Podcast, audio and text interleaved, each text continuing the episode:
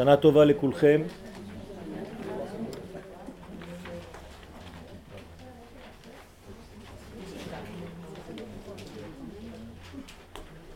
לפני שאני מתחיל את השיעור אני רוצה ממש באופן אה, מאוד מכוון ולא סתם כאמירה בעלמא לבקש מחילה מכל אחד ואחת מכן אם עשיתי משהו שפגע בכם לא בגלל שאני רוצה להציל את עצמי מיום הדין פשוט כי אי אפשר להגיע ליום הכיפורים ולעשות את העבודה בשביל הקדוש ברוך הוא אם יש פירוד בינינו אז אני ממש מבקש מחילה, סליחה וכפרה אם לא עשיתי מה שציפיתם שאעשה ואם עשיתי דברים שחז ושלום פגעו בכם בלי כוונה.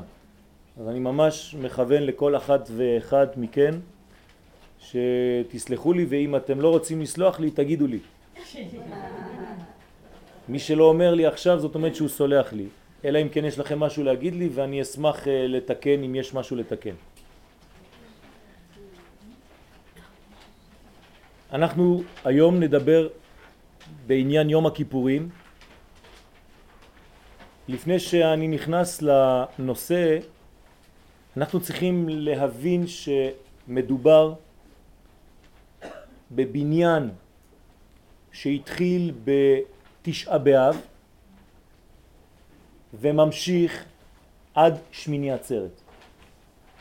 אי אפשר להוציא יום אחד מכל הכלל הגדול הזה מכל התהליך ולהתייחס אליו לבד בלי שתהיה לנו תמונה כוללת של כל התהליך מבניין המלכות המחודשת בתשעה באב, ששם היא נקודה קטנה קטנה קטנה באחור, תכף נבין את העניינים, והיא נבנית, נבנית, נבנית, נבנית, נבנית, עד שהיא הופכת להיות פרצוף שעומד באחורי זה, ואז מתחילה הנסירה והיא עוברת לפנים בפנים ביום הכיפורים, אבל עדיין בלי ייחוד, עד יום שמיני עצרת, ששם בעצם יש את הייחוד הגדול.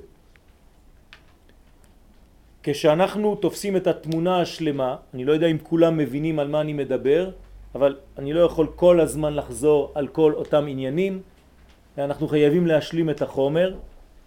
על כל פנים היום נתייחס יותר ליום הכיפורים, שהוא יום מיוחד בתוך כל התהליך הזה, שנותן לנו אפשרות להיפגש עם מדרגה שהיא לא מן העולם הזה. למה? פשוט מאוד. יום הכיפורים הוא היום השמיני. מאיפה אני יודע שהוא היום השמיני? הגמרא במסכת יומה שמדברת על יום הכיפורים אומרת ששבעה ימים לפני יום הכיפורים מפרישים את הכהן הגדול ללשכה מיוחדת שקוראים לה לשכת פלהדרין ושם מלמדים אותו את כל העבודה לקראת היום השמיני. זאת אומרת שיום הכיפורים הוא היום השמיני וזה אומר לנו מחזיר אותנו לבריאת העולם. בבריאת העולם היו שבעה ימים. ביום השביעי הקדוש ברוך הוא שבת, אבל לא היה יום שמיני. יום הכיפורים הוא היום השמיני, הוא המדרגה השמינית. הוא המדרגה עם הפגישה של שורש החיים עם עם ישראל. לכן צריכים להבין לאן אנחנו נכנסים כשאנחנו מגיעים ליום הזה המיוחד שנקרא יום הכיפורים. אז כתבתי בסייעתא דשמיא שיעור על העניין הזה, אני מקווה שהשיעור יהיה די פשוט, למרות שיש בו דברים שנוגעים בפנימיות התורה, כדי להבין ולהתקדם. יום הכיפורים הוא אחד בשנה, ככה קוראים לו, אחד בשנה. זה כבר אומר לנו משהו. אחד זה מדרגה שהיא מיוחדת במינה. יום מיוחד שנמצא למעלה ממדרגת הימים האחרים. הסברנו למה. כל הימים הם במדרגה שבע והוא כבר במדרגה שמונה. ביום זה הכהן הגדול נכנס לפני ולפנים בקודש הקודשים בהתאם לפגישתנו באותו יום עם עומק חיינו ומהותנו. אני מסביר? הכהן הגדול הוא השליח של עם ישראל. אנחנו שולחים אותו לעשות את העבודה שלנו. לאן אנחנו שולחים אותו? לפגישה עם קודש הקודשים. זאת אומרת שביום הזה בעצם כל אחד מאיתנו נפגש עם קודש הקודשים. נו אז מה אכפת לי? אלא שכשאני נפגש עם קודש הקודשים אני פשוט נפגש עם השורש של כל מה שאני פה בעולם הזה. לא מה שאני רואה בחיצוניות, אלא מה שבאמת נמצא גנוז בתוכן, בפנימיות הכי עמוקה, בקודש של הקודש. זה פגישה מיוחדת. הפועל שאני רואה כהן גדול נכנס לשם, זה בעצם אומר לי, אתה נכנס לשם, את נכנסת לשם. רק הוא עושה את העבודה במקומי. זה אותו דבר. הוא שליח שלי. מכאן נובע העניין של שליח ציבור. הוא השליח של הציבור להיכנס, להיפגש עם הקדוש ברוך הוא, עם תוכן החיים. כדי להגיע אל המפגש הפנימי, הדריכה התורה את האדם לנפעלות ולא לעשייה ביום הכיפורים. כלומר, במקום הזה, במדרגה הזאת, האדם כבר לא יכול לעשות פעולות. הוא חייב להיות נפעל ולא פועל. הוא חייב להיות פסיבי ולא אקטיבי. כי שם בקודש הקודשים מתבטלים. דרך אגב, כתוב בפסוק, כן, שאין אדם עמו בבואו אל הקודש. מה זאת אומרת אין אדם עמו? גם הוא בעצמו כבר לא במדרגה של אדם, הוא כאילו מתבטל. כדי להיפגש עם הקודש הפנימי העליון, עם שורש החיים, האדם צריך לעבור מדרגה של ביטול. זה דבר לא פשוט. אנחנו רוצים תמיד להרגיש שאנחנו שולטים, שאני אוחז במציאות, שאני פועל. אנחנו כבר רגילים לדבר הזה ביום השבת. ביום השבת הקדוש ברוך הוא אומר לנו, תפסיק, תשבות. ודווקא כשאתה שובת, אומרת לנו התורה שזה המקור של כל הברכה כשאתה עובד. מעניין. אתה חושב שהפרנסה שלך באה כשאתה פועל, כשאתה אקטיבי. ואנחנו רואים ששורש הברכה, כמו שאנחנו אומרים בלכה דודי, כי היא מקור הברכה. ומה אני עושה במקור הברכה? אני דווקא לא עובד. אני דווקא בשביתה. לומר לך שכשאתה יודע לעצור, אתה רק נותן לזרימה האלוהית לעבור דרכך, אתה לא מפריע, דע לך ששמה שורש הברכה הגדולה. וכשאתה חושב שאתה אקטיבי ועושה הרבה פעולות, זה לא עובד.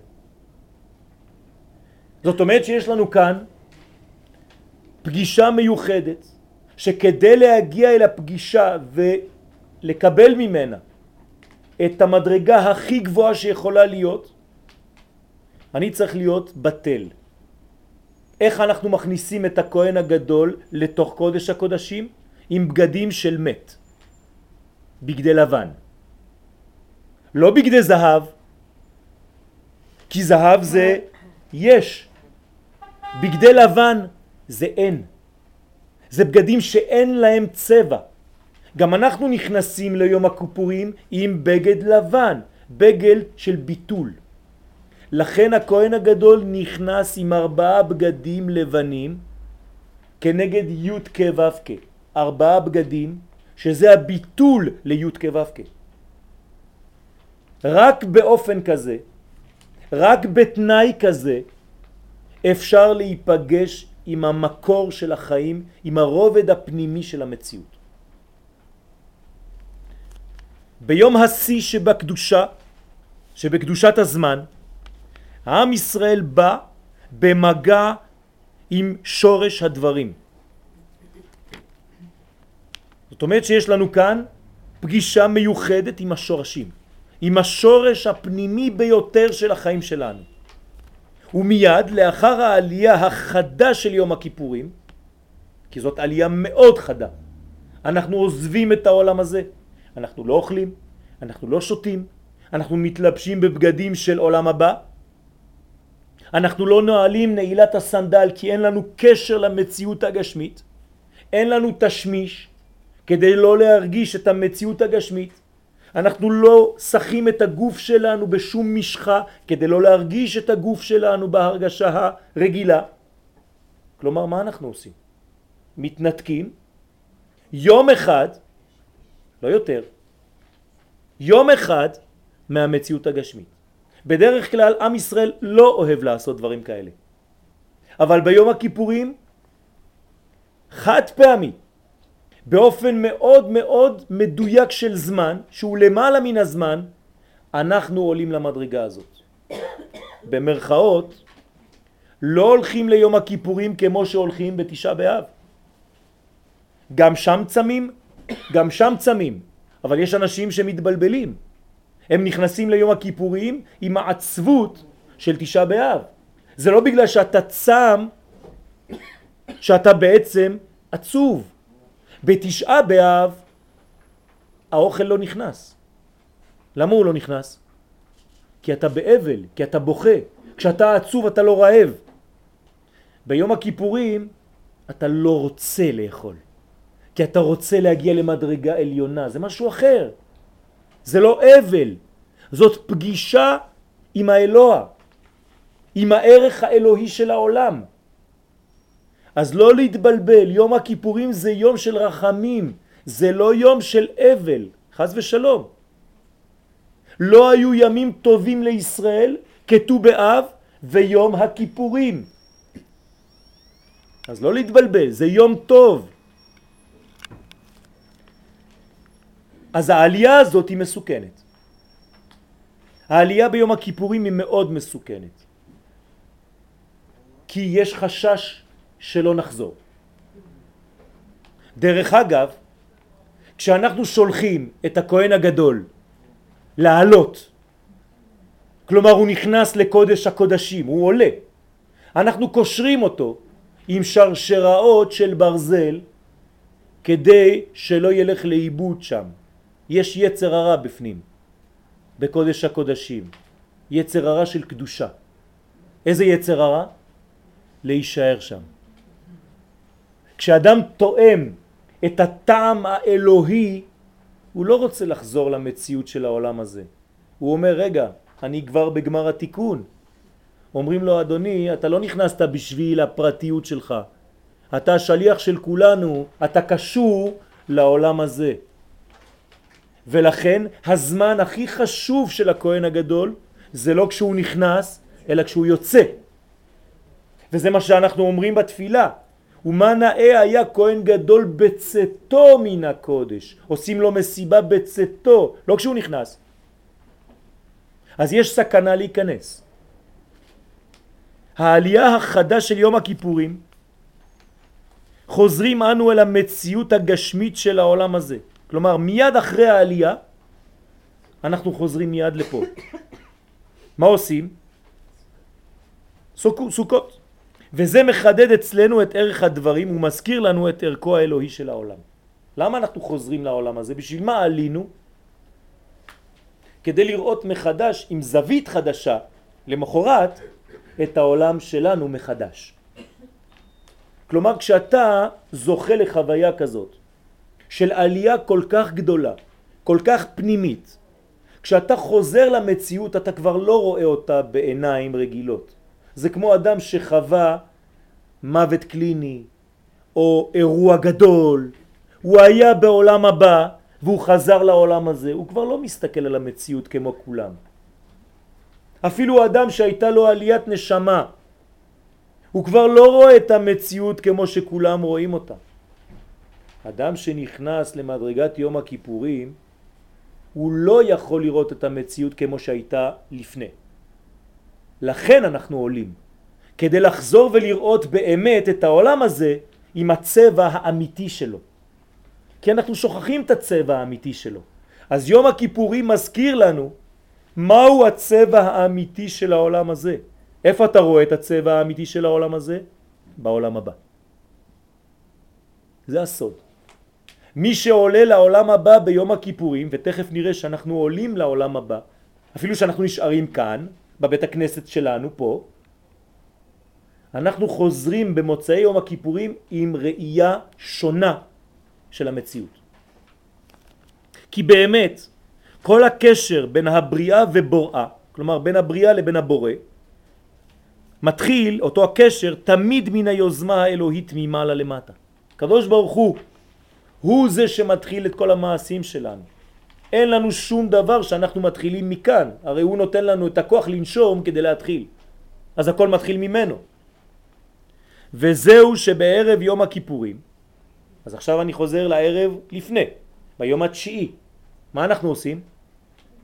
טרם כניסתנו אל המקווה המטהר, לפני שאני נכנס למקווה, יום הכיפורים זה מקווה, זה עולם הבא. לפני שאני נכנס למקווה מה אני עושה? אוכל ושותה יותר מיום רגיל, כפול. למה? מה קרה? שהוא סוד הבינה, כן, המקווה, יום הכיפורים הוא פה, בבינה. זה נקרא עולם הבא, אימא. כלומר, ביום הכיפורים אנחנו חוזרים לבטן של אימא, של כל העולם. העולם כאילו חוזר לעיבור, למצב של עובר בתוך הרחם, ולכן זה נקרא יום הרחמים. חוזרים לרחם האלוהית של העולם. המצב הזה בתוך אימא, בתוך עיבור באימא, כן, הילד שמה הוא פסיבי. הוא מקבל מהאימא, כמו שאמרנו, יום הכיפורים נקרא שביתה. כי אנחנו פסיביים ביום הזה, למרות שאנחנו מתפללים והכל, זה די חדש התפילות. לא היינו מתפללים ביום הכיפורים כמו שאנחנו מתפללים היום. הכהן הגדול היה עושה את כל העבודה. הוא היה מתעייף בשביל כולם. היום הדברים קצת שונים, אבל מה קורה באמת במציאות? אנחנו חוזרים למדרגה שנקראת עולם הבא, זה בינה, ושם זה נקרא מקווה. במקווה אנחנו מחדשים את הקשר שלנו עם העולם הזה. אז מתעצמת ההרגשה האנושית יום לפני, יום לפני שאני עולה למקווה, יום הכיפורים. אני כותב לכם את זה כדי שלא תשכחו, יום הכיפורים נמצא כאן. תשימו לב, זה נקרא עולם הבא. כל המדרגה התחתונה זה עולם הזה, יום אחד, יום שני, יום שלישי, יום רביעי, יום חמישי, יום שישי, יום שבת. זה העולם הזה, זה הזמן. כאן אנחנו למעלה מן הזמן, למעלה מן המקום, למעלה מן המציאות שלנו. אנחנו חוזרים ליוד, לנקודה העליונה שלפני הביטוי של החיים.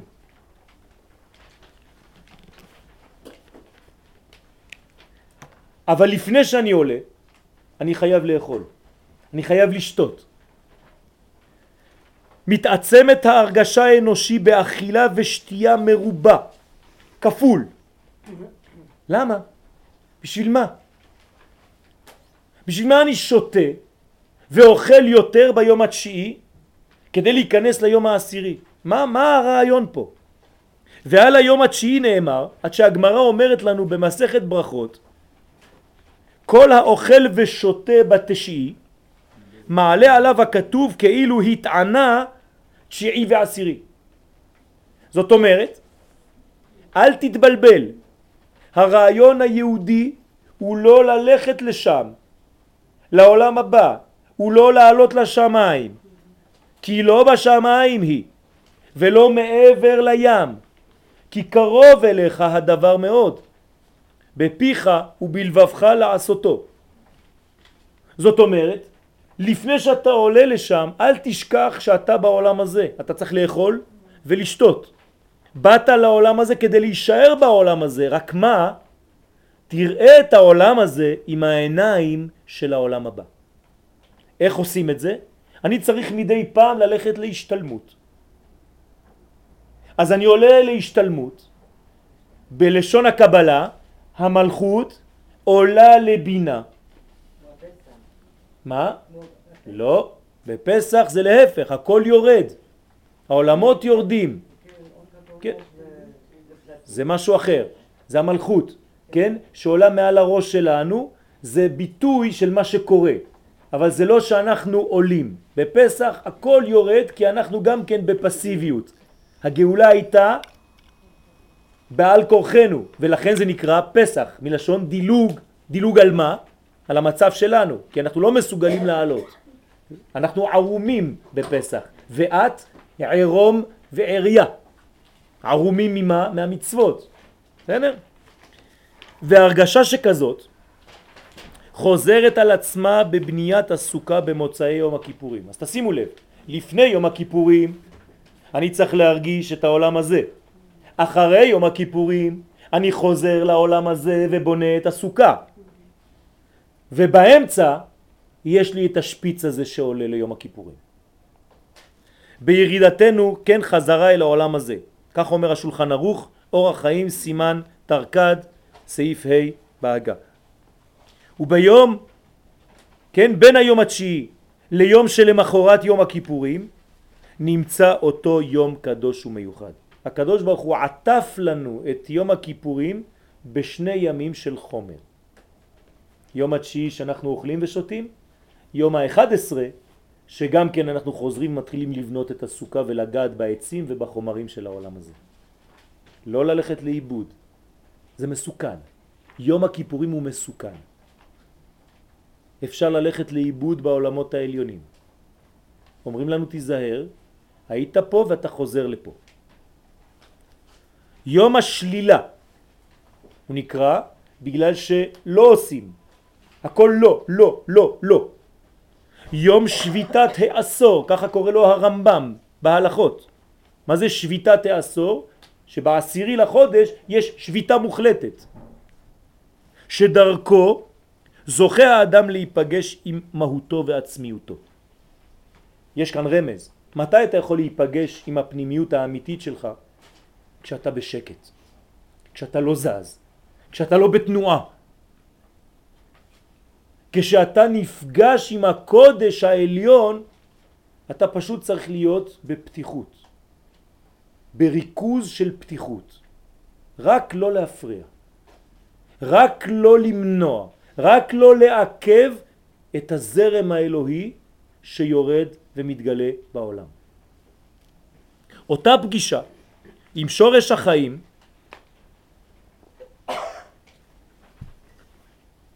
היא זו שמאפשרת לו לאדם להשיב תשובה לשאלה האלוהית שנשאלת תמיד, אייכה. אתם זוכרים את השאלה? מי שאל את מי? הקדוש ברוך הוא שאל את אדם הראשון אייכה בגן עדן כשהוא חטא. האמת זה לא כל כך פשוט. הקדוש ברוך הוא לא שאל את השאלה הזאת רק לאדם הראשון. הוא שואל את השאלה הזאת לכל אחד ואחד מאיתנו. ואנחנו לא יודעים לענות על השאלה הזאת. היקה, זה לא איפה אתה נמצא בעברית, זה איפה אתה נמצא בחיים שלך. מה עשית עד היום? לאן אתה הולך? היקה. מה השם שלך? בדרך כלל אנחנו לא מסוגלים לענות על השאלה הזאת. למה? כי החיים שלנו מבלבלים. החיים שלנו מתערבבים עם כל מיני אינפורמציות ומסרים שמסיתים אותנו, מוציאים אותנו מהשאלה האמיתית. והנה, יום אחד בשנה אנחנו יכולים לענות על השאלה הזאת. למה? כי ביום הכיפורים אני נפגש בעצם עם מי? עם עצמי. זה נקרא עיצומו של יום מחפר. מה זה עיצומו של יום מחפר? ביום העצמאות שלי. ולכן יום הכיפורים נקרא ישעי, יום הישועה. זה כמו עצמאות. אני חוזר ומגלה את עצמי, אני מסתכל על עצמי במראה. האם אני עושה את מה שאני צריך לעשות? אני נפגש עם הפנימיות שלי. כי אין כבר חיצוניות. הורדתי את הבגדים, הורדתי את המשחות, הורדתי את הסנדלים, הורדתי את כל מה שמחבר אותי לעולם הזה, אז אני פנוי. יש בי שקט שמאפשר לשמוע את הקולות האלוהיים. והנה, במציאות החיצונית של החיים, היסח הדעת מבלבל את הערכים, והבירור קשה. קשה לנו לעשות בירורים. אנחנו לא מבינים. הגמרא שואלת במסכת ברכות, דף ט, מתי קוראים קריאת שמה בשחרית? אז יש כל מיני עניינים שם בין חכמים עד שיכיר בין תחלת ללבן. אבל איך בין תחלת ללבן? יש דיוק בגמרא. זה לא בין בגד שהוא תחלת לבין בגד שהוא לבן, אלא אותו בגד שצבעו אותו בתחלת, רק חלק לא צבעו עדיין והוא נשאר עם לבנונית. עכשיו אני רוצה לראות אם אתה יכול לזהות מה כבר צבוע בלבן ומה נשאר קצת תחלת, לבנבן. זה הרבה יותר קשה. זאת אומרת, מתי אני תחלת, מתי אני לבן. זה רק בזמן הגאולה. בזמן הגאולה זה נקרא קריאת שמה בשחרית. עד אז זה לילה. אז כדי לראות את ההבדל בין התחלת, תחלת זה יעקב, כליל תחלת זה כמו תפארת, זה תחלת מרדכי, זה יעקב אבינו, ולבן זה לבן. עד שיכיר את ההבדל בין יעקב ללבן. באותו בגד, באותו צמר, כי לא לשכוח שצריך להוציא אחד מתוך השני. זה זמן הגאולה. עד אז הבירור שלנו קשה. לכן אנחנו לא אומרים עדיין קריאת שמה. מה זה קריאת שמה? לומר שהשם אחד ושמו אחד. זה קשה לומר היום, כי אנחנו רואים הרבה בלבולים. אבל ביום ההוא יהיה השם אחד ושמו אחד, ומה שהיום השם אלוהינו, יהיה השם אחד על כולם. זה קריאת שמה של שחרית, קריאת שמה של הגאולה. החידוש הזה מהרב לאון אשכנזי, מניטו. יום הכיפורים מושיע את האדם מאותן טעויות שמרחיקות אותו מעיקר חייו. כלומר, יום הכיפורים זה יום ישועה, זה כמו גאולה. זה גאולה, כי זה היום השמיני. לא לשכוח. יום השמיני זה אלף השמיני. זה אחרי שבת כבר. אחרי ביאת המשיח. לא לשכוח שביום השמיני ירדה האש במשכן, במזבח. הוקם המשכן במדבר. היום השמיני הוא יום שלמעלה מן הזמן. זה היום של הברית, של התינוק, כי הוא מתחבר לשורש של החיים שלו, לכן אנחנו אומרים לו את השם שלו ביום השמיני. למה לא אומרים את השם שלו ביום השמיני? כי רק אז אפשר לגלות מהו השם שלו האמיתי. כי ביום השמיני הוא מחובר למה שלמעלה מן הטבע. אז אפשר לענות על השאלה אייקה. אז האבא נותן את השם של התינוק, וזה נקרא אייקה, זה התשובה. קוראים לו יוסף. אז הקדוש ברוך אומר, ברוך הבא. זה נכון. רק ביום הכיפורים. לכן אומרים חכמים, ישעי זהו יום הכיפורים. מה זה ישעי? מלשון ישועה. ישועת השם כהרף עין. ישועת השם היא ביום הכיפורים. ואנחנו עם נושע. מי כמוך עם נושע. אז אם אנחנו עם נושע, הישועה שלנו האמיתית היא ביום הכיפורים, כי שם אנחנו נוגעים בשמונה. הביטול אל האלוהים הייתה מתבטאת, כן? היה מתבטא. אני כתבתי את השיעור מהר וצילמתי אותו מהר, אז אני מתנצל, אני אחרי זה עובר על כל השיעורים ומתקן אותם, אבל לפעמים זה יוצא ככה בחטיבה אחת, אז אני מתנצל על הטעויות. הביטול אל האלוהים היה מתבטא ביום הכיפורים בבית המקדש. איך זה היה מתבטא בבית המקדש ביום הכיפורים? כשהיו הכהנים והעם העומדים בעזרה ושומעים את השם המפורש יוצא מפי כהן גדול, קוראים ומשתחווים ונופלים על פניהם ואומרים ברוך שם כבוד מלכותו לעולם ועד. נכון? ככה כתוב במשנה ביומה. ככה אנחנו אומרים במוסף. עכשיו, מה, מה זה אומר? שומעים קול ואז הכהן או המלך או מישהו אומר להם חבר'ה תשתחוו עכשיו אומרים את השם לא זו לא השתחוויה מלאכותית אתה חייב להשתתח כי אתה נופל, אתה כבר לא יכול להיות עומד. אתה חייב להשתתח, אתה חייב להשתחוות. היום מה אנחנו עושים? אם השליח ציבור בבית הכנסת הוא יודע קצת לדבר אז הוא אומר וכשהכהנים והעם היו שומעים אז כולם כבר מתכוננים את השם המפורש יוצא מפי כהן גדול היו קוראים אז הוא נותן קצת זמן שכולם יתחילו להתכופף אבל זה מלאכותי זה לא אמיתי אתה יכול לעמוד ולא לעשות שום דבר בבית המקדש אפילו אם היית רוצה לעמוד היית נופל אדוני על הפנים למה? כי האור הגדול שהיה יוצא לא היה נותן לך אפשרות להיות בכלל. מה זה מראה? שיש רק הוויה אחת, אין עוד מלבדו. אתה מת אדוני, אתה לא קיים כשהאור הזה מופיע. זה מה שהיה מתגלה בבית המקדש. אתם יודעים כמה זה חסר לנו להבין את הדבר הזה? כל אחד חושב שהוא קיים. שהוא יש בפני עצמו. כאן זה מופיע, זה הביטוי. כלומר השנה כשתשמעו את השליח ציבור אומר את המשפט הזה אתם צריכים להרגיש מה זה להיות על הפנים במובן האמיתי של המילה. על הפנים ממש. להשתתח בגלל שאתה כבר לא יכול, אתה כמו מת, אתה נכנע. כל המציאות הזאת נכנעת ביחס לאור הגדול הזה שהיה יוצא. עוד יותר חזק. לא הכהן הגדול היה אומר את זה, אלא הכל היה יוצא מפי כהן גדול, גם הוא לא יכול לעשות שום דבר. הוא רובוט, ככה. והכל היה יוצא מהגרון שלו. כולם משותקים. העולם הזה משותק. למה? כי השם מדבר. אתם מבינים מה קורה?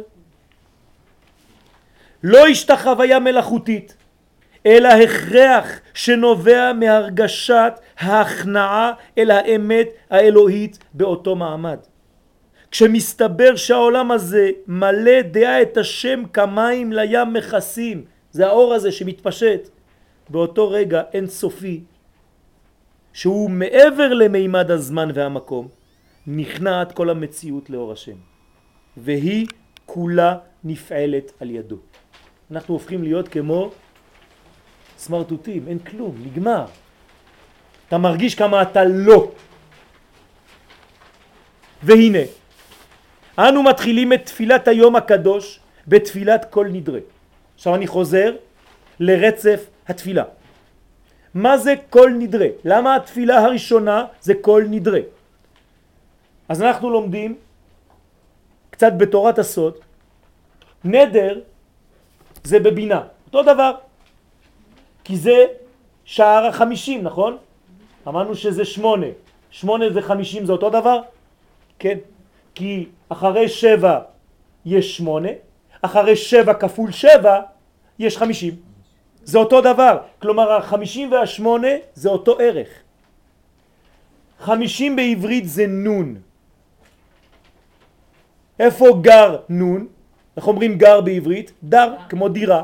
נון דר. זה נדר. הנדר זה בבינה. כשאדם נודר נדר, הוא נמצא שם. אז אנחנו עכשיו אומרים כל נדרה. מה זה הכל נדרה הזה? ועניינו לפי הרמח"ל הקדוש. כי הנודר, הוא מביא את הספרי במדבר, שאומר, כל מי שנודר, נודר במה? בחיי המלך. למה בחיי המלך? מי זה המלך? הנה המלך. זה עיר אנפין. קודשה בריחו נקרא מלך. אבל למלך הזה יש חיים. מי נותן לו חיים? האימא. אז האימא נקראת חיי המלך. תשימו לב איפה הנדר נמצא, בחיי המלך. יותר גבוה מהמלך. וחיי המלך הם רמז למוחין של אימא הילאה. זה פה.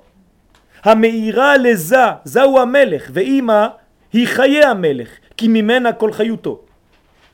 עכשיו אם אדם פוגם בנדרים, הוא נכנס ליום הכיפורים, מה אנחנו עושים לפני יום הכיפורים? התרת נדרים והתרת כללות.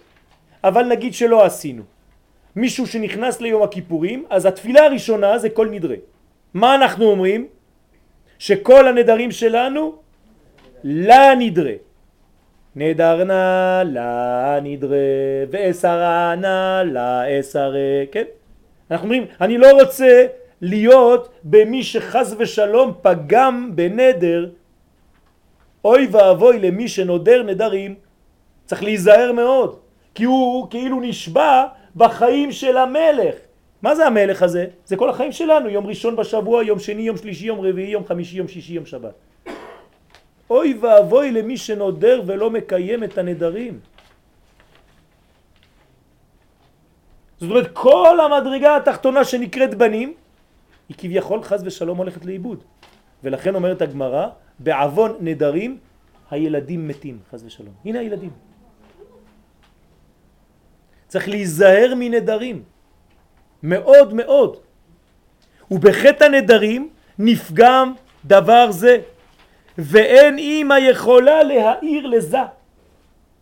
וצריך להתיר את הנדרים. אז מה עכשיו עושים? נדרים זה כמו קשר. עכשיו צריך להתיר את הקשר. מי יכול להתיר את הקשר? מדרגה שהיא יותר גדולה ממנה.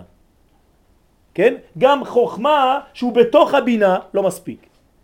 אז הוא צריך את אריך, קטר, שהוא פרצוף אריך, ערך אפיים. זה כמו חכם מומחה, יחיד. אז לכן צריך להתיר את הנדרים האלה כדי שתוכל להעיר בו מחדש. התרה זו נעשית על ידי אריך אנפין שהוא סוד יחיד מומחה, ככה כתוב בגמרא, יחיד מומחה בא ומתיר את הנדרים. היום מה זה היחיד מומחה? בית דין של שלושה שאנחנו אומרים בפניהם את הנדרים והם אומרים לנו מותר לך, מותר לך, הכל מותרים לכם, מותרים לכם, שרויים לכם, שרויים לכם וכו'. אבל בספירות העליונות צריכים להבין שכל זה זה שורש החיים, מה שאנחנו עושים פה באקט סימבולי. מה יש בו בעריך? יש בו שלושה מוחין. יש בו 13 מידות של רחמים, יש הרבה דברים, אבל יש בו שלושה מוחין. המוח הראשון נקרא גולגלתא, וזה הקטר. המוח השני נקרא מוחה סתימאה, שזה צד ימין שלו, והמוח השלישי אווירה דחיה, אוויר טהור וזך. זה המקום השלישי. בזכות המדרגה הזאת, אני לא נכנס עכשיו לפרטים, רק שתדעו לכם שצריך מנגנון מאוד מאוד גבוה כדי להתיר את הנדרים, רק משם אפשר להתיר את זה. אחר כך אומרים, ונסלח לכל עדת בני ישראל, בני, בני, בנים. זאת אומרת, בזכות זה שעשינו כל נדרה, שהתרנו את הנדרים, עכשיו זורם האור, כי לפני זה האימא לא יכולה להעביר כי היא קשורה עם הנדר. ואם היא קשורה, אז אין ברכה, חז ושלום, אין כיפורים, אין כפרה, אין כלום. אז חייבים להתחיל בכל נדרה כדי להזרים מחדש, לפתוח את הצינור. שכיוון שהותרו הנדרים, עכשיו הותרו הנדרים, מה זה להתיר בעברית? להוציא קשר, כן? זה מתיר אסורים. אותו דבר בבוקר אנחנו אומרים ברוך אתה השם, מתיר אסורים.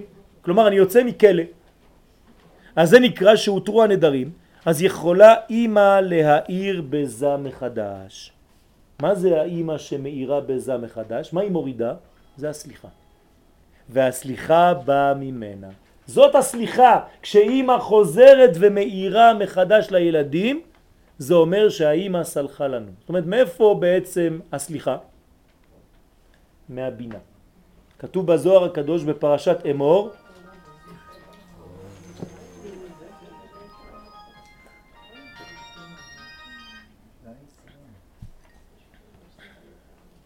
יש לי כוס מים.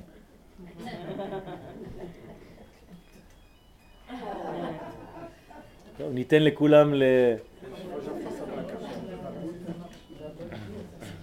זה אחד מתקשר לשני בשיעור.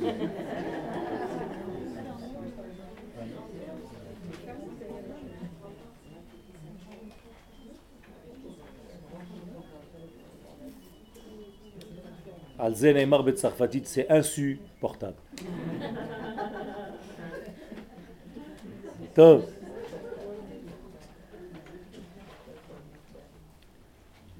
כתוב בזוהר בפרשת אמור שהקדוש ברוך הוא עשה תנאי עם הבינה.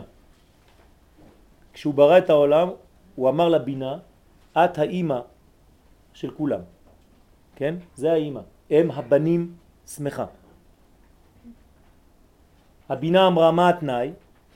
שכשבני ישראל יעשו תשובה הם יגיעו עד לשם ואז את מזרימה להם סליחה וכפרה. אמרה הבינה בסדר. כל פעם שבני ישראל יעשו תשובה, אני נותנת חיים מחדש. זה התשובה. כלומר התשובה היא עד כאן. איך המקום הזה נקרא, בינה? במילים אחרות, גם? כיסא הכבוד. כאן זה כיסא הכבוד. איך אומרים על התשובה? גדולה התשובה שמגעת עד כיסא הכבוד. בסדר? כמובן שצריך להיכנס לכל הפרטים, מה זה עולם הכיסא וכו' וכו', אבל לא הזמן כאן כי אין, אין לנו הרבה זמן. הסליחה באה ממנה, כי הסליחה היא סוד התפשטות האור ממעלה למטה. עכשיו אני מסביר לכם במילים פשוטות מה זה סליחה. זה פשוט הזרמה של אור מהעולם העליון אל העולם שלנו מחדש. כשאין סליחה, אין אור שיורד. כשיש סליחה, האור חוזר. ולכן אנו צריכים לאפשר לאותם מוחין, לאותו אור, להתפשט בעולם מבלי להפריע ומבלי לעכב ירידתו. כי בהם מזדכך העולם ומתאר יחד עם האדם. אז תשימו לב, מה סוגר? מה יכול לסגור את זה שלא יהיה זרימה של סליחה? דבר הכי חשוב. במה אנחנו מתחילים? בכל נדרה. מה זה כל נדרה? עם מה אנחנו עושים נדר? עם הפה. הפה של האדם יכול לסגור את הסליחה חז ושלום, או יכול לפתוח את הסליחה. הכל תלוי בפה של האדם. ולכן לשון הרע, מוציא שם רע, כל הדברים האלה חז ושלום מעכבים את הסליחה, מעכבים את הכפרה. ולא סתם אומרים חכמים עבירות שבין אדם לחברו אין יום הכיפורים מכפר. עד שיבקש סליחה מחברו ויגיד לו אני מוחל לך שלוש פעמים.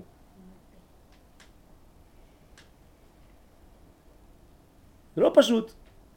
אתה לא יכול לבוא לבית הכנסת ולהגיד אני מסודר. אתה מסודר? תבדוק.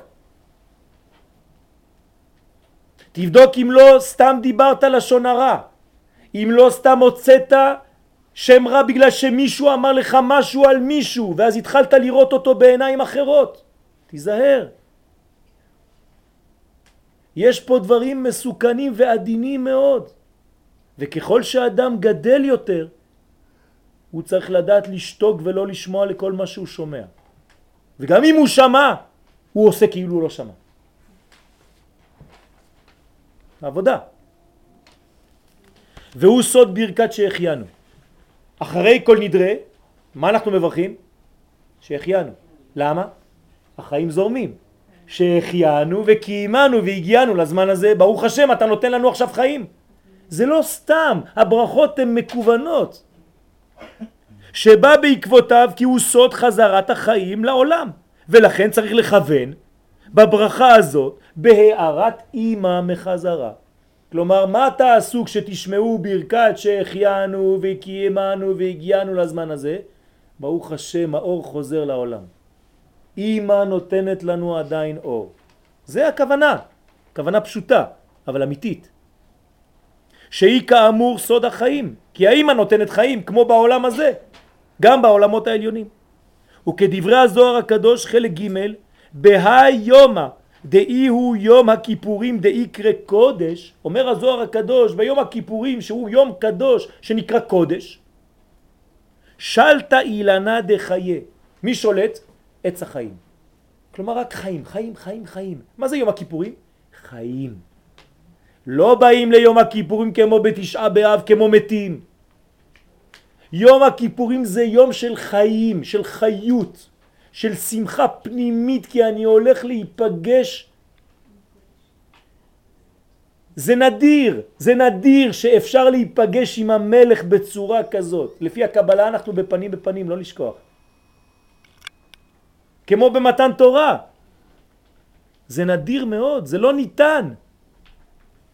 דלה ישתתף ימי שטן ופגרה. מי לא משתתף ביום הכיפורים? לא השטן ולא כל הכוחות של הרעה. ומסיתרה לא יגורך רע, ומשם, מהצד שלו, נקרא לא יגורך רע, הרע לא יכול להגיע לאדם. כי אין לשטן רשות לאסתונה ביום הדכיפורים. כך אומר הזוהר הקדוש, אין רשות לשטן לקטרג. כתבתי לכם בסוגריים, סוד שסה ימות השנה, 364, כן? 365, שסה, והשטן בגמטריה 364. כלומר, יש יום אחד שהוא לא יכול, כך אומרת הגמרא. הגמרא במסכת יומה, בדרך כלל הגמרא לא נכנסת לגמטריות וכל מיני דברים כאלה. הגמרא אומרת את זה, כי יום אחד בשנה אין לשטן אפשרות, כן? דף כף עמוד א'. ביום הכיפורים המלכות עולה למקום הבינה. כלומר שהמלכות מתלבשת בפנים חדשות של דין ממותק. אתם זוכרים מתי היה יום הדין? בראש השנה. כלומר בראש השנה היינו במלכות. אבל עכשיו אנחנו עולים למקום של למתק את הדין הזה. איפה ממתקים את הדינים? רק בשורש. אין הדינים נמתקים אלא בשורשם. דוגמה בעולם שלנו, אני לא יכול לרפא מחלה אם אני לא חוזר לשורש המחלה. איך מרפאים מחטא העגל? הולכים לאימא של העגל. מי זה? הפרה. אז הכל אותו דבר. אותו דבר כאן. לכן הולכים לשורש בבינה, ולכן יום הכיפורים הוא בלשון רבים. לא אומרים יום כיפור, אומרים יום הכיפורים, כי מלכות אחד עולה לבינה שתיים. אז שניהם ביחד זה נקרא כיפורים. בלשון רבים להורות על העלייה והחיבור בין המלכות והבינה במקומה של הבינה שזה סוד עולם הבא. במילים אחרות, אנחנו נמצאים כאן בכיסא שלנו בבית כנסת, אבל אנחנו צריכים לדעת שאנחנו בעולם הבא. אנחנו במציאות אחרת, כמו בחלום. אתה במיטה, אתה ישן, אבל אתה במציאות אחרת. אתה בעולם הבא, בעולם הזה. זאת הכוונה של יום הכיפורים. פחות מזה, זה לא יום הכיפורים. ובתפילת הנעילה, דרך אגב, זה שם שבאמת הם עוברים להיות פנים בפנים, עולות שתיהן, עכשיו היא עלתה לפה, בתפילת הנעילה שתיהן ממשיכות לעלות. לאן? לדקנה דאריך, לזקן העליון. אני לא נכנס עכשיו לפרטים כי אסור לנו להיכנס לשם עכשיו, זאת אומרת למדרגה חבל על הזמן. כן? להתמתק ביתר שאת בשורש העליון של החיים. כלומר אנחנו חוזרים לפנימיות של הפנימיות של הפנימיות בנעילה. לפני הנעילה זה הזמן הכי קריטי לסלוח לכולם. כי אם כבר זכינו לעלות עד לפה, כדי לעלות עד מתחת לזקן של אבא הגדול, כן? זה כיף להיכנס מתחת לזקן. זה מדרגה עליונה, זה הקדוש ברוך הוא שומר, מי שנכנס שם בפנים זה מדרגה עליונה. אי אפשר להיכנס אם אתה במלחמה, אין. שם זה מקומות של ערך אפיים, של שקט, של שלווה, של הרמוניה, של שלום. אם אתה בכסח עם עצמך, עם הבנים, עם הילדים, עם ההורים, עם האישה, עם הזה, אתה לא יכול להיכנס. אתה צריך להיות נקי, זאת עבודה. לא סתם אנחנו קוראים בעשרת ימי תשובה כל יום, כן? ממעמקים קראתיך השם, השם שמעה בקולי, תהיינה אוזניך קשובות לכל תחנוני. מה זה ממעמקים קראתיך השם? מה זה ממעמקים? כל אחד והעומק שלו. יש אחד שהעומק שלו זה דיכאון, יש לך שהעומק שלו זה ייאוש, לא חשוב, איפה שאתה עמוק עמוק בתוך הבוץ, אתה קורא לשם, משם תקרא, לא חשוב. אבל תקרא מבפנים, מהלב, לא סתם בפה ובחוץ, לא סתם להגיד מילים, לא סתם לומר מילים בתפילה בגלל שזה כתוב במחזור. כל זה הקדוש ברוך הוא לא, אי אפשר לשחק עם האור, אי אפשר לשחק עם האור. צריך להיות אמיתי.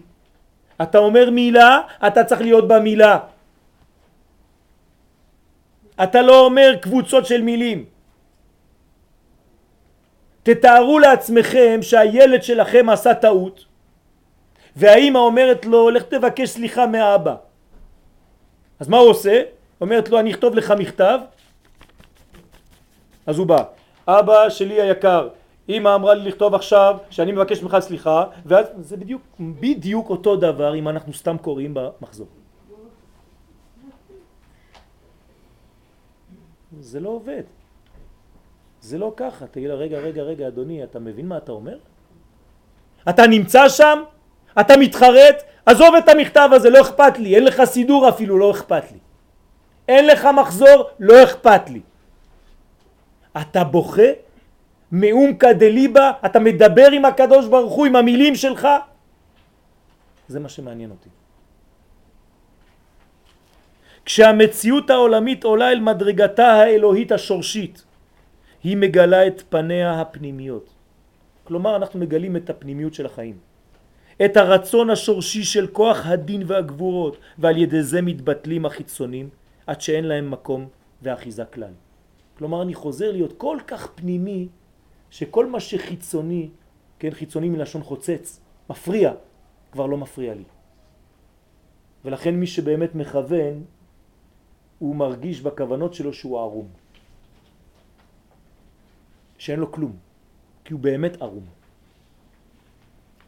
על זה רומז הפסוק בתהילים, ימים יוצרו ולא אחד בהם. כתוב ולא באלף שמה ואנחנו קוראים בוו. כאילו ולא או ולא. זאת אומרת, הקדוש ברוך הוא יצר ימים, 365 כמניין ימות החמה, ולא אחד בהם. כלומר, אחד שייך לו. שהכוונה היא על יום הכיפורים, שבו הקדוש ברוך הוא דן את העולם בעצמו. ואם הוא דן בעצמו, ולא נידון על ידי בית דין של מעלה כמו בראש השנה, ואז הדין נעשה ברחמים. עכשיו אתה לבד ליד השופט העליון, לא של העולם שלנו, דמות אה? האמיתי. שמה זה רחמים גדולים. שמה אתה, מר... אתה בעצם חוזר לכמה הוא אוהב אותך וכמה אתה אוהב אותו. אז מתבטל כל העניין של הדין. סוגר את כל הדלתות, אומר לך, תגיד את האמת. מה עשית? אתה אומר לקדוש ברוך הוא, אני מתבייש. לא רציתי. אתה יודע כמה אני אוהב אותך. אתה יודע כמה אני איתך. הוא אומר, טוב, בסדר, נסלח, אבל תעשה טובה. תתחיל להתנהג כמו בן אדם. בסדר, אני מבטיח לך. בוא תחבק אותי. זה בדיוק מה שקורה. אני לא אומר לכם מילים סתם באוויר, כתוב בזוהר שמתחבקים. זה ונוקבה דזה מתחבקים ביום הכיפורים. אין זיווג אבל יש חיבור. זה נקרא חיבוק. כי יום זה שייך לו כביכול, יותר משאר הימים. וזה ולא אחד בהם, כי הוא מגלה את סוד האחד, המתאים במהותו לאחדות האלוהית, סוד השוואת הצורה. כלומר האחד הזה מתאים לאחד. אני צריך להיות אחד שם. כלומר איך אני אחד שם? אני חייב להיות בהרמוניה עם כל עם ישראל. אני לא יכול לבוא אחד פרטי, זה לא נקרא אחד. זה אחד חלקי שש מאות אלף נשמות. זה לא אחד. אחד זה עם ישראל. ומי כעמך כישראל גוי? אחד. רק עם ישראל. לא אדם פרטי. אל תחשבו שאתם מסודרים בגלל שאתם דתיים. אף אחד לא מסודר. אם אתה לא אוהב את עם ישראל ואתה לא מחובר לעם ישראל, אתה בבעיה קשה. אפילו אם אתה מלא זקנים ומלא פאות ומלא כיסויי ראש. אם אין לך אהבת ישראל אתה בבעיה גדולה. אי אפשר להיכנס ליום הכיפורים. לכן לעומת התשובה שמגעת, קודם אמרתי לכם שהתשובה עד איפה היא מגיעה? עד כיסא הכבוד. אבל גם שם יש בעיה. רק לא רציתי להגיד לכם את זה לפני. למה? כתוב עד. אבל כמרומז בפסוק, שובה ישראל עד השם אלוהיך. אבל בא רבי יוחנן בגמרא במסכת יומא ואומרת עד ולא עד בכלל. זה לא נכנס, עד. אוי ואבוי, אז מה אנחנו עושים? עכשיו יש לנו ברוך השם את יום הכיפורים. הנה לעומת זאת על התשובה ביום הכיפורים נאמר אם תשוב ישראל נאום אדוני אליי תשוב לא עד אלא עד בכלל בפנים אליי לרמוז שהתשובה של יום הכיפורים עולה עד כיסא הכבוד ועד בכלל כלומר לא עד הכיסא אלא מישהו שיושב על הכיסא והוא סוד אליי תשוב. למה? אמרתי לכם את זה לפני דקה. והסיבה היא מחמת עומק וגודל התשובה ביום הכיפורים. כי לעומת תשובת היחיד שהיא בחינת בנים או עבדים ביום ראש השנה מה אמרנו? אם כבנים אם כעבדים למה? כי עברנו לפניו כבני מירון מה זה כבני מירון? כל אחד אחד אחד אחד אחד אחד אחד אחד ויום הכיפורים זה לא עובד ככה אדוני אז בראש השנה היינו או בנים או עבדים שאינה יכולה להגיע אלא עד כיסא הכבוד ולא עד בכלל. הנה תשובת יום הכיפורים היא התשובה הגדולה שהיא מבחינת כנסת ישראל בת זוגו של הקדוש ברוך הוא. זה משהו אחר. אני כבר לא בן, אני כבר לא עבד, אני כמו אשתו, בת זוגו. למה? בתנאי אחד שאבל את הכנסת ישראל, אתה לא אחד. כי ידוע שבאותו יום נמצאת הנוקבה, המלכות, פנים בפנים עם זה, אחר שננשאו במשך עשרת ימי תשובה, ומעמד זהו הביטוי של הבחירה החופשית בקשר בין האוהבים, ולא בכפייה כפי שהייתה במעמד אחור באחור. אנחנו לא, לא בכפייה, אנחנו כבר אוהבים אחד את השני, אחד מול השני, פנים בפנים. מה קיבלנו ביום הכיפורים? את הלוחות, זה מתן תורה. כן, מה שפספסנו בשבעה עשר בתמוז קיבלנו ביום הכיפורים. התשובה הזאת מתלבשת בכלי מיוחד. כדי שתהיה תשובה כזאת צריך כלי מיוחד של אהבת ישראל. שעימו אנחנו ניגשים אל היום הקדוש. אם אין לי אהבת ישראל אני צריך לדאוג לזה עוד כמה ימים. העבודה גדולה. הרב קוק קורא לזה מקצוע גדול. לא סתם לאהוב את עם ישראל בגלל שאמרו לך אז אתה מפחד, אתה אומר טוב טוב אז אני אוהב את עם ישראל. אתה צריך ללמוד מי זה עם ישראל עד שאתה מתחיל לאהוב אותו. צריך ללמוד. מי לומד על עם ישראל? אנחנו לא מספיק לומדים על עם ישראל. אני מצטער לומר את זה, רק מי שלומד בשיטה הדתי-לאומית, אני מצטער, אני אומר דברים קשים, הוא מתעסק באמת במהות עם ישראל, באומה הישראלית, בפן הלאומי של אומתנו הקדושה. ומי שלא לומד מספיק את הדבר הזה, הוא לא יכול להתאהב באומת ישראל, הוא לא מבין מה זה, הוא חושב שזה סתם אוסף של כמה פרטים. זה מדרגות גבוהות מאוד, וחייבים לקחת את זה מתורתו של הרב קוק. הוא הגדול שדיבר על הדבר הזה. אני לא אומר שהאנשים לא דיברו, אבל האנשים לא מבינים את התורה הזאת מבלי להיכנס ללימוד הקדוש הזה. זה אחד הסיבות שאומרים עם העבריינים יפה, אנחנו אומרים את זה עכשיו. בדיוק. כשישראל באים כולם באחדות גמורה, אפילו עם הגרועים שבהם, בסוד ויעשו כולם אגודה אחת, לעשות רצונך בלבב שלם, כמו שכתב הרב לורי השליטה, אגודה, מה זה אגודה? סוד האלף, כתר, ג', ג' ראשונות, ו', שש, ד' מלכות עם ההא האחרונה שזה הסוד, זה נקרא אגודה. כל הקומה השלמה. היא הבחינה האחרונה, סוד המלכות שמופיע בהא האחרונה שבשם. וזהו שמיד עם תחילת יום הכיפורים אנחנו כוללים גם את העבריינים בתפילותינו כדי להופיע כאומה ולא כאוסף של פרטים. ועל עניין בקשת המחילה מאת השם כתב הרמח"ל דע כי העבירות פוגמות בספירות. כל עבירה זה עושה חורים בספירות ומיד נרשם העניין במלכות שהיא הספר. כי הכל לפי בחינתה שהיא מנהגת את התחתונים. היא המנהיגה.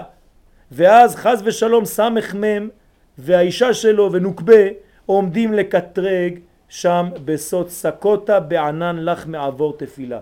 אתה רוצה להתפלל? אבל יש לך מעל הראש ענן שלא נותן לך לתפילה שלך לעלות שהיא שפחה כי תירש גבירתה. במקום שהאישה שלך תקבל את האור אתה הולך לאישה אחרת ונותן לאישה אחרת. זה מה שקורה על ידי העוונות של עם ישראל. הקדוש ברוך הוא במקום לתת את השפע לעם ישראל השפע הולך לכל מיני אומות בעולם. אבל כשעם ישראל חוזר לארצו והוא מתחיל להתגבש כאומה השפע מתחיל להתרוקן מכל המקומות בעולם והפרנסה חוזרת לארץ ישראל. כי הקליפות מהוות מסך מבדיל בין העולמות עד שכביכול נעשה ענן כבד שזה סוד של קליפה שאינו מאפשר עליית התפילות והשפע יורד ממילא. אבל הולך חס ושלום אל השפחה במקום להגיע אל כן? אשת הבית עיקר הבית, עקרת הבית, רחל. ומצד הזכר הוא כדברי הפסוק עבים סתר לו ולא יראה. אז גם הזכר כבר לא רואה כלום, יש לו עבים, עבים בעברית זה גם עבה וגם עננים, הוא לא רואה כלום. וכנגד זה יש אב וענן במתן תורה. כמובן בצד השני, גם במתן תורה היו אב וענן, אבל לא הקדושה, שהם מצד הקדושה, כי אימא נמשכים ממנה שלוש בחינות, אחת כנגד הנשמה מצד עצמה, כי זה פה נשמה, והוא נקרא ערפל. ומשה ניגש אל הערפל. זאת אומרת שהוא היה בבינה. כל פעם שאתם שומעים ערפל אצל משה רבנו, זה ערפילי תוהר. והשנייה כנגד נפש, כן, ורוח, שזה סוד אב וענן, נפש ורוח. וזה עומד למחות מן הספר אב וענן וסתרא אחרא. כשיש מדרגה של מתן תורה מחודש, כמו ביום הכיפורים, אמרתי לכם שזה מתן תורה, זה מתן הלוחות, יום חתונתו, אז כל הקליפות הולכות מהמקום הזה, נגמר. והנה בתחילה נתקנות המדרגות הנפגמות, ואז נמחה מן הספר הרושם. הקדוש ברוך הוא מוחק את כל העבירות מהספר, שזה המלכות, ונקרא מיד האיש ההוא בעל תשובה. והוא קדוש. מיד, הוא נהיה קדוש. וזהו לפני השם תתהרו. אף על פי שלפעמים צריכים עוד איסורים למרק החטאים. אבל מיד נאמר שובה אליי כי גאלתיך. תשימו לב, שובה אליי כי גאלתיך. שובה אליי זה תשובה, כי גאלתיך זה גאולה. מה קודם למה? לא. שובה אליי כי כבר גאלתיך. הגאולה קודמת לתשובה, כמו שכתוב ביחזקאל. אתה חוזר לארץ ישראל ואחרי זה אתה מתחיל באמת את התשובה שלך. כלומר כשאתה חוזר לארץ ישראל זה גאולה. כמו שכתוב במדרש תהילים, לדוד השם אורי ואישי. אורי, האור זה ראש השנה, אבל אישי זה יום הכיפורים, כי יום הכיפורים הוא סוד הישועה, כלומר גאולה ממש. ועניין הווידוי, מה זה הווידוי עכשיו? תשימו לב, אתם לוקחים את היד, שמים את הבוהן בפנים, מקפלים, ומתחילים לדפוק בשקט על הלב. לא צריך כמו משוגעים, אני שומע מסכנים אנשים, כמו חבית יין, פה, פה, פה. איפה גדלנו? מה, אתם נוצרים? אתם ערבים? תיקחו גם את השוט, תתחילו להרביץ לעצמכם.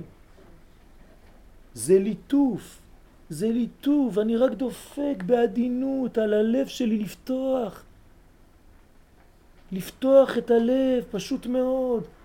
כל דודי דופק, פתחי לי, בנחת. עניין הווידוי, ואני אומר בפה, הוא שאימא, כל פעם שאני עושה ככה, פום, ואני אומר משהו, אביתי, נשעתי, חטאתי, כן? אני בעצם מזרים, כל מילה, אני מזרים אור, וזה עובר דרך הלב שלי ועכשיו יוצא, יוצא, יוצא, יוצא. בכוח התשובה. הוא מלבש את כל מדרגה שנפגמה בחטאים, זה ממלא את כל המדרגות שלי. והקטרוג מסתלק משם. כלומר, יש לנו הכל, מנגנון עובד פרפקט, רק אנחנו לא מבינים מה אנחנו עושים. והיא נוטלת, האימא, היא באה אומרת, איפה הבן שלי? עליי. אני לוקחת הכל עליי. נוטלת כל הפגמים בעצמה.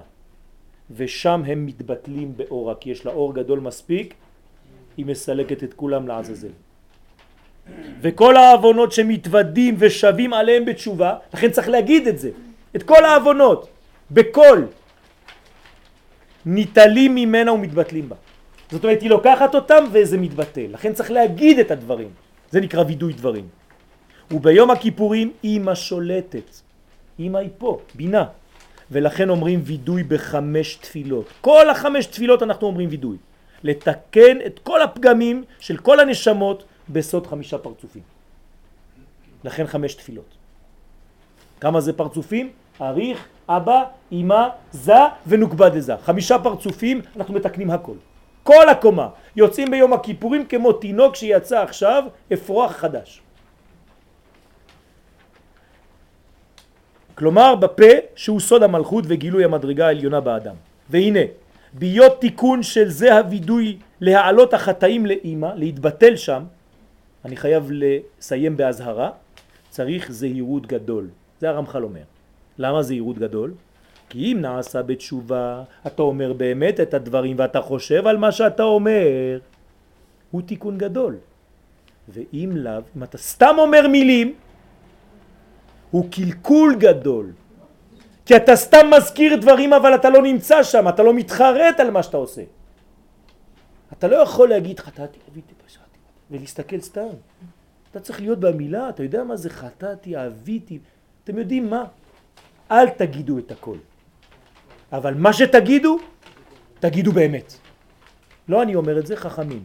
עדיף מעט בכוונה מהרבה בלי כוונה. בסוד זבח רשעים תועבה, הקדוש ברוך הוא לא אוהב זבח של רשעים, זה תועבה. ככה אומר משלה. לכן אומרים, ואל תתעלם מתחינתנו. זאת אומרת, כשאני אומר את זה, אני בתחנונים. אני באמת מרגיש איפה שאני נמצא. יהי רצון שנהיה אמיתיים ובעזרת השם הקדוש ברוך הוא ימחל לכל עוונותינו, לפשענו, לכל חטאותינו, בעזרת השם נראה השנה באמת, שנה מיוחדת במינה, בעזרת השם גילוי אור פני משיח במהרה בימינו אמן.